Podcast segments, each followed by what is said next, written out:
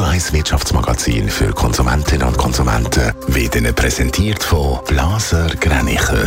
Vertrauensvolle Beratung und Verkauf von Immobilien. blasergreinicher.ch Raphael Wallimann. Die Stadt Zürich bekommt kein Verzeichnis für private Autoparkplätze. Der Gemeinderat hat gestern einen entsprechenden AL-Vorstoß abgelehnt. Mit dem Verzeichnis hat festgehalten werden, welche privaten Parkplätze in der Stadt ungenutzt sind. Die neue elektronische ID soll das Leben der Bevölkerung, aber auch der Behörden erleichtern.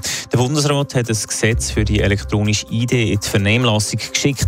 Mit dem neuen Gesetz sollen zum Beispiel auch Kantone oder Gemeinden können elektronische Ausweise ausstellen Digitec Galaxus hat die 100 Millionste Bestellung verzeichnet.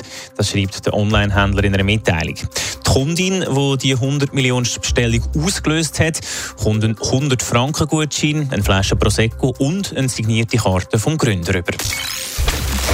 Wohnungsmieten in der Schweiz die steigen und steigen. In einer Woche wird vermutlich der Referenzzinssatz nochmal erhöht und die Miete dürften also weiter steigen.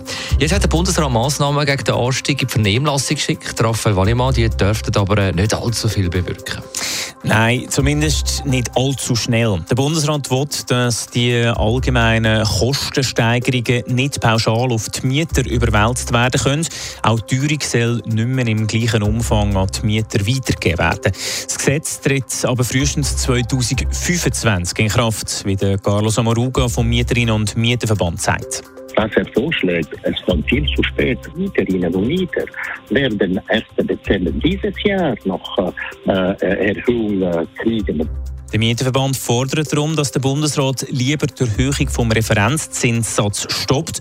Nur das würde wirklich helfen. Und nicht nur die Mieter sind unzufrieden, auch die Hausbesitzer. Ja, absolut. Die Massnahmen würden wenig bringen und würden vor allem den Vermieter schaden, sagt Monika Sommer vom Hauseigentümerverband. Sie hat einen anderen Vorschlag.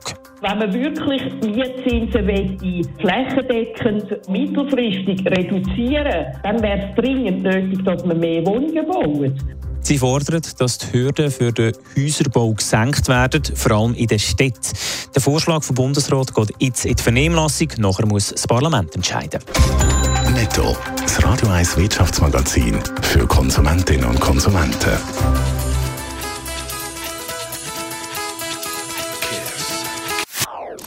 Das ist ein Radio 1 Podcast. Mehr Informationen auf radio1.ch.